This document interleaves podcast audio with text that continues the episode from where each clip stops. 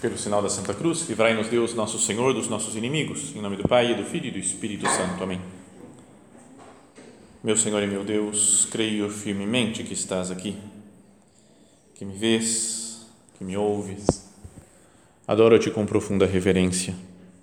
Peço-te perdão dos meus pecados e graça para fazer com fruto este tempo de oração. Minha Mãe Imaculada, São José, meu Pai e Senhor, meu anjo da guarda, intercedei por mim.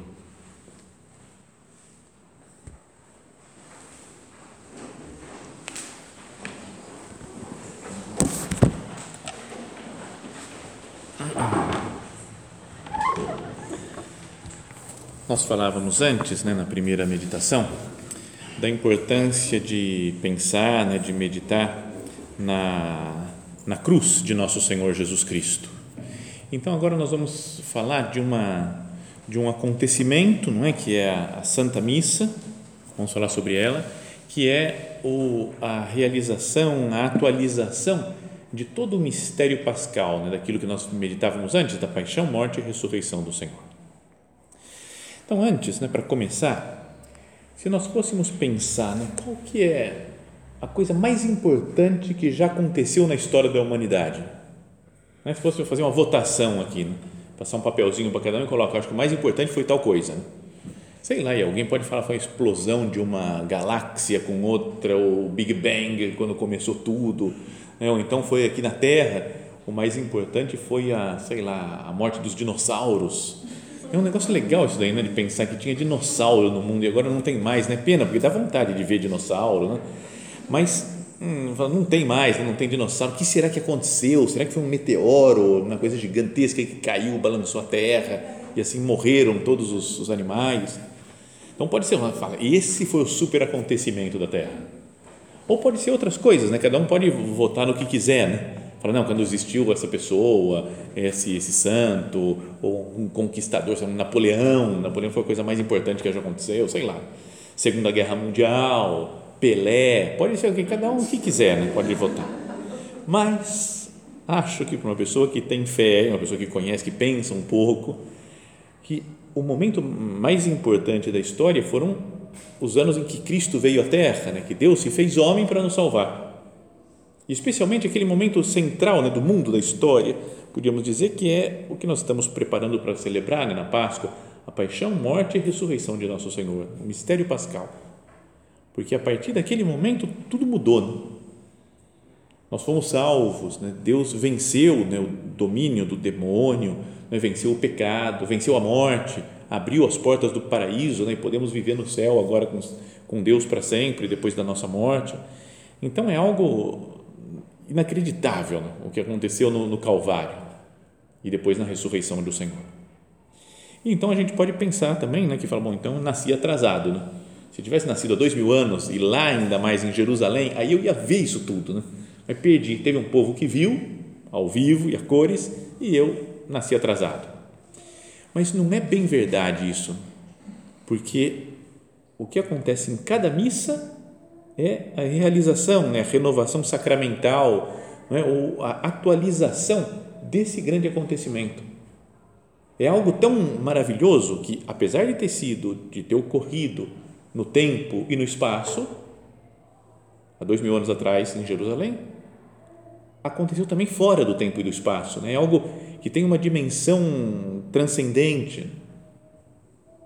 Então, a missa não é uma simples recordação né, da última ceia, por exemplo, né, de quando Jesus deu o, o seu corpo e o sangue, né, pão e vinho para os apóstolos. Então a gente recorda. Agora vamos fazer uma lembrança aqui do que aconteceu é? De fato, né? É a entrega de Jesus por nós. Isso é meu corpo que é dado por vós, esse é meu sangue derramado na cruz por vós. De fato, né? O corpo e o sangue de Cristo é uma é, é a atualização de todo o sacrifício de nosso Senhor, que foi antecipado na última ceia. Mas o acontecimento central que se renova é a morte de Cristo e a sua ressurreição. Então, muitas imagens tentaram explicar o que acontece né, na missa, mas são todas fracas, né? como se né, uma, entrasse numa máquina do tempo na missa, então eu vou lá para passar, mas não é que Eu, eu não saio do meu lugar, eu continuo na minha vida real, no presente, no dia a dia, né? Para e, e vivo ao mesmo tempo o acontecimento do Calvário. Falam, é como se a gente pegasse água de um rio, né? o rio que começou lá na paixão do Senhor e vem aqui, então a água é a mesma, mas é, são imagens só para a gente tentar entender o que acontece. O Catecismo da Igreja fala assim: a celebração da Eucaristia situa-nos no Calvário, pois neste divino sacrifício que se consuma na missa está presente e se imola de modo incruento, né, o sem derramamento de sangue, aquele mesmo Cristo que se imolou uma só vez e de modo cruento na cruz. Uma só e mesma é a vítima, e aquele que agora se imola pelo ministério dos sacerdotes é o mesmo que um dia se imolou na cruz, sendo diferente só o modo de oferecer. Então, aquilo que Jesus falou, né, que nós considerávamos na meditação anterior, que ele fala: o filho do homem vai ser entregue nas mãos dos homens, vai sofrer, vai morrer e ressuscitar ao terceiro dia. Isso de fato aconteceu em Jerusalém, na cruz, mas de fato acontece sempre também, em cada missa que nós participamos. Estamos presentes no sacrifício de Cristo. Então, é, podíamos dizer, a realização da profecia de Nosso Senhor, aquilo que ele tinha profetizado acontece cada dia para nós, sempre que nós participamos da Santa Missa. E por isso, né, o drama do Calvário é o acontecimento central da história, da história da salvação. É lá que nós somos perdoados né, dos nossos pecados, em cada missa. É, é, é, nós cremos, vivemos e tem sentido a nossa vida por esse Jesus que se torna presente sobre o altar até no catecismo explica, fala, mas se é a morte de Cristo, por que, que a gente fica feliz na missa? Tem missa festiva, missa alegre. E a resposta do catecismo é porque o Jesus que agora está no, no, no altar é um Jesus ressuscitado. E já então se está presente também a alegria da ressurreição. Portanto, é todo o mistério pascal. São José Maria falava por isso, como estou obrigado a amar a missa. Não deveria ter um amor maior à missa? por ver na missa isso tudo, né, que é a nossa salvação, o que nós falávamos antes de fazer oração, de contemplar Jesus na cruz. O grande momento, a melhor coisa é participar da missa. Melhor que qualquer oração nossa, que qualquer coisa que a gente reze, é estar diante de Jesus, porque é o, o acontecimento da história. Diria até que é melhor que qualquer outra coisa que a gente possa fazer na vida. Né? A gente pode pensar assim, uma pessoa que encontra a cura do câncer, todo tipo de câncer, por exemplo, coisa ótima que ela fez para todas as pessoas. Uma pessoa que conseguisse matar a fome da humanidade, né? descobriu uma pílula que custa 50 centavos e que mata a fome para sempre de todas as pessoas. Alguém que descubra a vacina do coronavírus, sei lá, né, que está na cabeça do povo agora. São coisas boas, né? mas a participação na missa é algo muito superior, porque é algo sobrenatural é obra de Deus, não é realização humana e abre as portas do paraíso para nós. Salva não só o corpo físico, mas a vida espiritual que dura para sempre. Então, como que anda meu amor à Santa Missa? Com isso, né, pensando nessas coisas é, que são a teoria, digamos assim, do que é a missa, Vamos pensar na prática agora. A missa que nós participamos. Pode ser que a gente com porque é normal, nós somos humanos também, mas que a gente acabe ficando com uma visão um, um pouco humana só da missa. Como Jesus que falava lá para São Pedro, né? De não pensas como Deus, mas como os homens. A gente pode às vezes olhar para as coisas da missa, não como Deus, mas como os homens no sentido de falar, essa missa eu não gosto, não gosto dessa missa aqui, o padre fala umas bobagens, fica enrolando, as músicas, credo, pelo amor de Deus, como é desafinado esse negócio, ou, ou sei lá, ou, eu gosto dessa, das músicas aqui dessa igreja, eu gosto da arquitetura dessa igreja, eu, essa aqui eu não gosto, né? feia a igreja, então, nossa, não tem nenhuma imagem, gostaria que tivesse mais imagem. Então, o padre, eu gosto desse padre porque ele fala essas coisas, não gosto daquele outro porque fala essas outras coisas diferentes. Então, tudo isso não deveria influenciar tão decisivamente a minha participação na missa. É claro que cada um pode procurar a missa que ajude mais, não é? porque tem esses fatores externos, humanos, que é a pregação do padre, a música, a beleza da igreja, mas não pode ser algo decisivo. É? Nem coisas exatamente precisas da liturgia. Tem muita gente, às vezes, dentro da igreja atualmente, que tem uma, uma briga, uma discussão sobre a liturgia. Pode fazer isso? Não pode. Tem que fazer assim, não sei o quê. Então, e fica uma discussão tão, de tantas picuinhas, que são coisas importantes, mas diante da presença real de Cristo na Eucaristia, diante do sacrifício de Cristo que se torna presente no altar, por que tanta, tanta perda de tempo em discussões se a missa tem que ser assim ou tem que ser assada? Se o padre pode falar isso ou não pode falar aquilo? Se essa leitura tem que ser assim? Entendo que tem uma parte humana que é importante, que ajude a nossa, o nosso recolhimento, a nossa oração, nossa vida espiritual. Mas nós participamos da missa não porque aquilo nos agrade sensivelmente, mas porque eu vejo Cristo presente em cada missa. Porque Cristo dá sua vida por nós, porque morre e ressuscita. Porque na missa eu participo da, da Páscoa, da paixão, morte e ressurreição do Senhor. Então, vamos pensar nisso, não? Como é que anda o nosso amor na Santa Missa? Como que anda a nossa participação, nossa frequência na missa? Sabem que teve uma, um congresso eucarístico na Itália há uns 10, 15 anos atrás, mais ou menos. Foi o Papa lá, o Papa era Bento XVI, e o tema do, desse congresso eucarístico era praticamente sobre, era, um, era uma frase de uns mártires lá da Tunísia, numa cidade que chama, acho que é Abitínia, uma região, e que o tema, o título do, do era uma frase deles, né, que era sem domingo não posso. Se não existe o domingo, estou perdido, né, não, não posso, não consigo caminhar, não consigo ir para frente. Mas precisamente porque fala assim, é no domingo que nós nos encontramos e participamos da missa, da ceia do Senhor. E conta a história, né, contava desses, desses mártires, lá do ano 300, mais ou menos, estavam sendo perseguidos, né, as pessoas, os cristãos, teve uma época de perseguição, e, e uma das leis lá que deu o imperador, acho que era o Diocleciano na época, falou, ó, ninguém pode participar desse negócio que eles fazem no domingo, eles se reúnem no domingo, vai saber para que que é, essas missas que eles fazem, esses sacrifícios, né, então não, não pode, quem for pego participando da missa, vai ser morto. Então o pessoal andava escondido, né? fugindo, não podia se reunir em igrejas assim, para celebrar missa.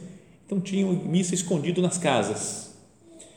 E uma vez, tendo uma missa nessa região lá na Abitínia, na, na Tunísia atual, falaram que foram pegos né, 49 pessoas lá, cristãos que estavam participando da missa.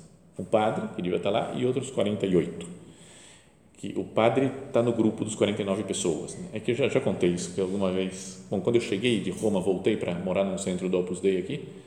Cheguei, foram me pegar no aeroporto e no caminho eu perguntei: Oi, quantas pessoas estão morando lá no centro que eu vou morar? E aí falaram assim: ó, são 24 pessoas e quatro padres. Sabe, eu me senti fora do, excluído do grupo de pessoas, né? Então é. Mas, então, só falar que lá eram 49, mas eram 49 pessoas, um padre e 48 leigos que estavam participando da missa. Maravilha. E foram pegos, e então é, se conta depois né, que fizeram uma, um interrogatório para eles, para ver se eles estavam participando da missa, não estavam. E no texto que falavam, contavam a história nesse congresso eucarístico na Itália, falava que esses 49 mártires da Bitínia enfrentaram corajosamente a morte para não renegar a sua fé no Cristo ressuscitado e não deixar de participar do encontro com Ele na celebração eucarística dominical. Por quê? Não certamente pela simples observância de um preceito, já que só depois, mais tarde, é que a igreja estabelecerá esse preceito festivo. Ou seja, não era nessa época obrigado a ir à missa domingo. Não tinha essa lei de participar da missa todos os domingos. E eles corriam risco de vida e participavam da missa. Não é? Imagina se o Papa agora fala, pessoal, acabou. Não precisa mais ir na missa no domingo, fica tranquilo. Agora, aproveitando o coronavírus, vocês sabem que na Itália tem várias igrejas no norte da Itália que fecharam, não pode, as autoridades lá do, das cidades, né, dos municípios, proibiram de celebrar missa. Então, a igreja fechada, trancada. Então, já pensou a pessoa que não vai à missa domingo? Beleza, viva o coronavírus, agora eu vou para a praia, eu vou curtir. Se o Papa falasse que não precisasse mais ir na missa domingo, o que, que ia acontecer conosco? Ia falar, uff, agora estou livre. Ou ia falar, pode proibir à vontade, pode fazer. Eu, eu quero a missa. Eu preciso da missa. Em alguns lugares, parece na Itália, o padre, o pároco lá mandou carta para os, nesses dias agora, para os paroquianos, dizendo: vocês não podem vir porque as autoridades proibiram, mas eu vou celebrar a missa, mesmo sozinho, mas vou ter vocês todos presentes. E quando acabar, eu vou sair lá para fora e dar uma bênção para o Santíssimo. Então levou e deu uma bênção para toda a paróquia dele. Devia ter gente lá por fora esperando, já que não podia entrar na igreja. Bom, mas então fala assim que eles deram a vida não certamente pela simples observância de um preceito, já que só mais tarde a igreja estabelecerá esse preceito festivo. Então, por quê? Por que uma pessoa chega a dar a vida por isso? E a resposta é porque os cristãos, desde o início, viram no domingo e na Eucaristia celebrada nesse dia um elemento constitutivo da sua própria identidade. Nós, sem, sem a missa, nós nem somos cristãos, né? digamos, não, não existe, né? Porque o cristão tem que celebrar esse grande acontecimento que dá sentido à sua vida. E só é cristão porque existe a paixão, morte e ressurreição do Senhor, que o salva. Só é cristão porque existe a missa, né? a atualização desse, desse princípio, desse, desse, dessa, desse algo fundamental que ocorre na nossa vida. Sabem que nessa entrevista que fizeram lá, não é entrevista, né? um interrogatório mais para os, antes dos mártires, né? desses da Bitínia morrerem, e perguntavam, nem precisa falar se você é cristão, só fala, você estava nessa missa aí? Ó? Então o cara fala, cara, não tem sentido a sua pergunta. Antes de morrer, né? Está perto de cortar a cabeça dele, fala, não tem sentido. É óbvio, se eu sou cristão, eu estou na missa, não tem, não tem como. Uma coisa está ligada à coisa, eu estou na missa, eu sou cristão. Então, e, e assim deram a vida, morreram todos esses, porque queriam deixar claro né, que a sua vida tinha sentido por causa da missa. Senhor, perdão por todas as vezes que eu dou pouca atenção, né, que eu não vou às vezes à missa, ou que eu não, é, não, não, assisto com atenção, não, não rezo, reclamo, né, me queixo das coisas, das dificuldades. Tantos santos, né, tantas pessoas que, que deram sua vida para viver a missa. É super conhecida né, aquela história do, daquele cardeal Vantuan, sabe, o vietnamita, tem processo de canonização até dele agora, né? Pregou um retiro para o Papa João Paulo II na época, e ele, pelo regime comunista, ficou preso, né, 13 anos preso no Vietnã, nove anos numa solitária, né, um isolamento. E logo que chegou lá, ele, lembra, ele falou que ele queria perguntar para ele, quer escrever para os seus parentes, para os seus amigos, pode escrever para pedir as coisas que você precise, né, de, sei lá, pasta de dente, as coisas mais simples, né, básicas que ele tinha sido levado com a roupa do corpo para a prisão então ele escreveu, pediu as coisas que ele precisava e ainda escreveu: e me manda um pouco de vinho, uma garrafinha de vinho, como remédio para minha dor de estômago. No fundo, ele queria falar: preciso ter vinho para celebrar missa aqui na prisão, sozinho. E o pessoal entendeu, ele falou: meus paroquianos, o pessoal entendeu na hora o que eu queria. Então deram, mandaram a garrafa de vinho escrito ainda, né? é, remédio para dor de estômago, uma etiquetazinha que fizeram só para conseguir entrar lá o vinho na, na cela. Já pensou se fosse a gente, às vezes, agora ia falar, dor de estômago? Não, vinho, não, não, não, não. omeprazol. E vou mandar, vou, já pensou o bispo lá com um monte de cartelinha de omeprazol à vontade, várias caixas. Não, mas eles tinham vida espiritual aqui, o pessoal da época sabia o que estava querendo o bispo. E então falou que ele celebrava missa todos os dias. Imagina, sem condição nenhuma. Ele colocava três gotas de vinho e uma gota de água na mão, na palma da mão e celebrava a missa lá. Este era o meu altar, a minha mão. E a cela que ele estava, essa daqui era a minha catedral. Sabe, a pessoa que tem uma visão muito sobrenatural, eu sei o que está acontecendo, né? Cristo que dá a vida por mim, mesmo que as minhas condições de vida sejam as piores. Então, será que eu não deveria repensar né, o modo como eu participo da Santa Missa? São José Maria, em uma homilia, falava assim: né, todos os cristãos, pela comunhão dos santos, recebem as graças de cada missa. Todos os cristãos, cada missa que se celebra no mundo inteiro recebe graça. Tanto se se celebra diante de milhares de pessoas, ou se ajuda o sacerdote como único assistente, uma criança, um menino, talvez distraído. Em qualquer caso, a terra e o céu se unem para entoar com os anjos do Senhor, Santo, Santo, Santo. Então, qualquer situação, qualquer missa é um, uma abertura do céu para cantar junto com os anjos, prestar louvor e, e, a Deus. Continuava São José Maria, dizia: Eu aplaudo e louvo com os anjos. Não é difícil para mim, porque sei que estou rodeado por eles quando celebro a Santa Missa.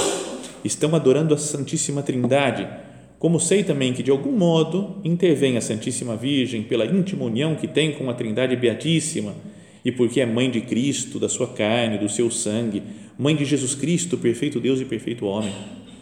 Jesus Cristo, concebido nas entranhas de Maria Santíssima, sem obra de varão, simplesmente pela virtude do Espírito Santo, tem o mesmo sangue, Jesus Cristo tem o mesmo sangue de sua mãe.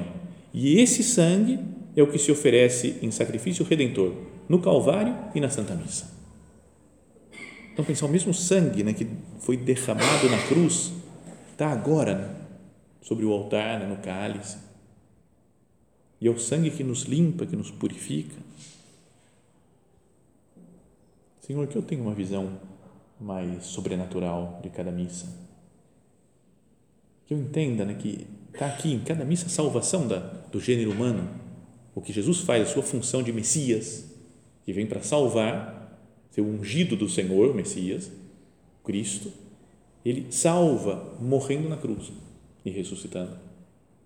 Ele salva cada vez que se participa, que se celebra a missa em qualquer lugar do mundo. É conhecido, acho que vocês já devem ter lido.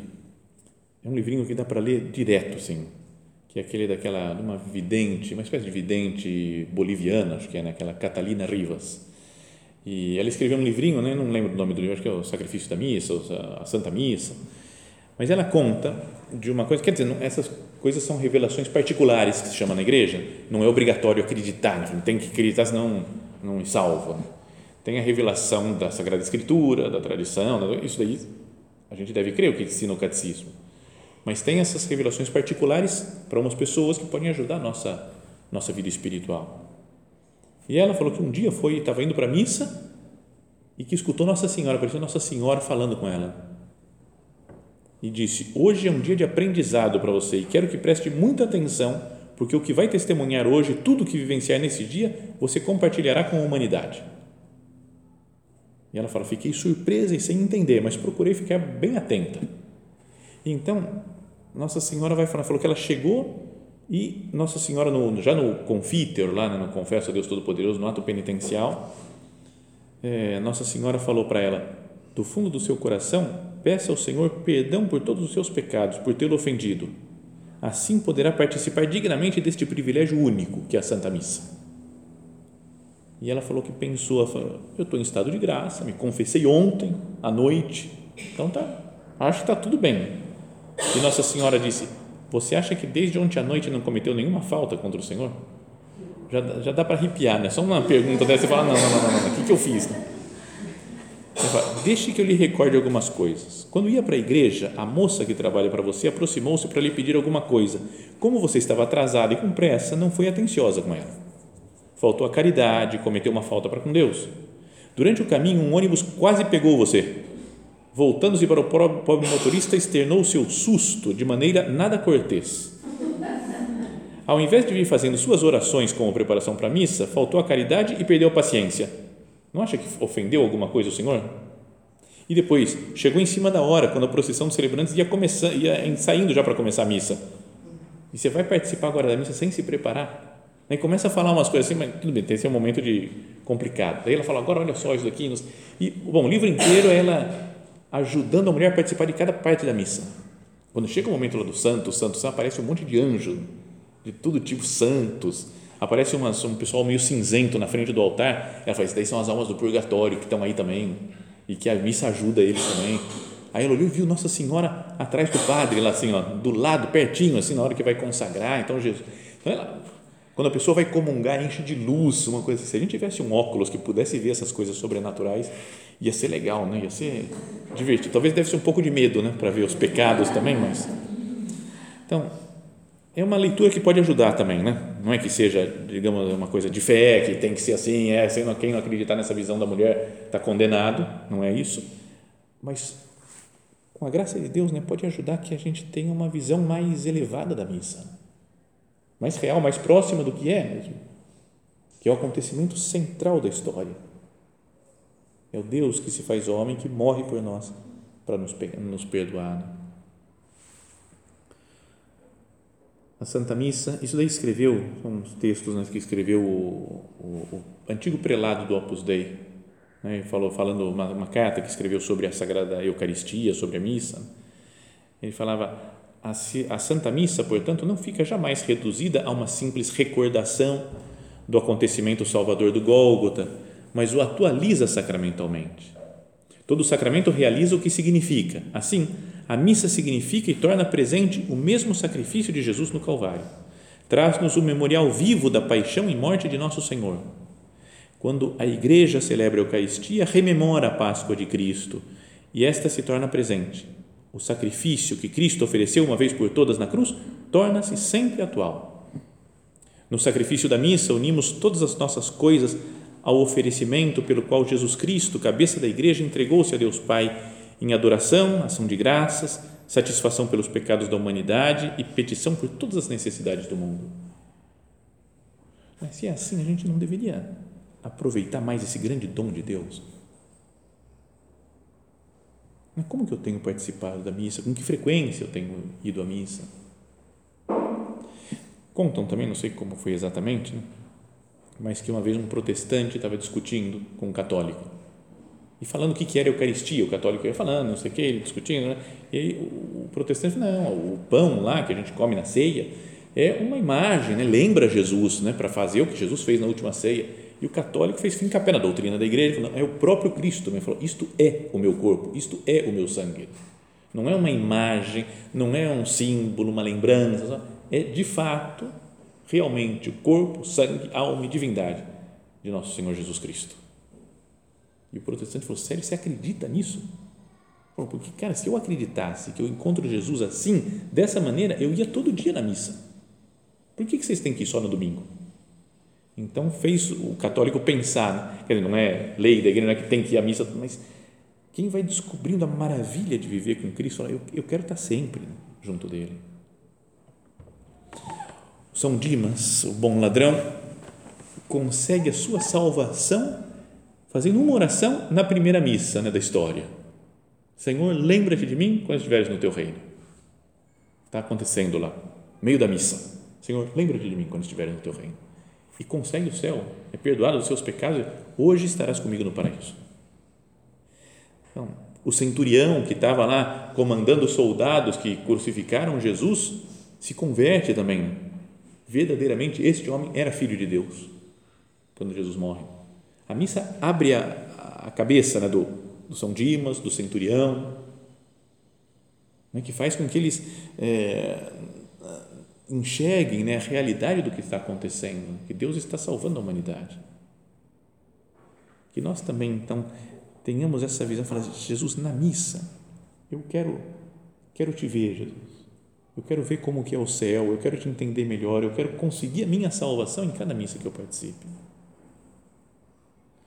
Na carta lá que falava do Dom Javier, né, o prelado anterior do Opus Dei, ele falava assim: São José Maria sempre se exercitou naquilo que ensinava, que a Santa Missa é centro e raiz da vida espiritual do cristão e, que constitui o fundamento de cada uma das suas jornadas então, desejo insistir em que o nosso Padre não se limitou a ensinar que a Santa Missa é o centro e a raiz da vida interior, mas mostrou também como podemos corresponder pessoalmente à doação da Trindade no Santo Sacrifício, de maneira que a luta espiritual de cada um gire em torno da missa, se nutra deste sacrifício e neste holocausto se enraize. Entre outros conselhos, comentava que lhe era muito proveitoso dividir o dia em duas metades, uma para preparar a missa e outra para agradecê-la. Então você entrava o dia inteiro na missa. Então antes da missa ficava preparando, né, se rezando, fazendo orações de preparação para a missa e depois da missa passava o resto do dia agradecendo, né, louvando o Senhor pela Eucaristia que tinha recebido. Então que nos sirva também isso, né, para nossa para esse nosso tempo de Quaresma. Mas, Senhor, eu quero viver bem a missa porque lá está a nossa salvação. O que nós estamos nos preparando, né, para a Páscoa, paixão, morte e ressurreição do Senhor, acontece cada dia que se celebra uma Santa Missa. Então é a grande maneira, né, de viver bem também a quaresma e a entrega de Cristo por nós, é participar com amor da Santa Missa. E na missa, como estava no Calvário, está também Nossa Senhora, que ela nos ensine né, a participar cada dia com mais amor dessa entrega cheia de amor de Deus por nós.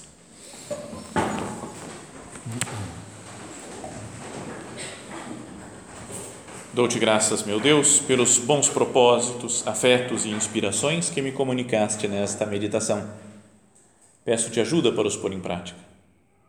Minha Mãe Imaculada, São José, meu Pai e Senhor, meu anjo da guarda, intercedei por mim.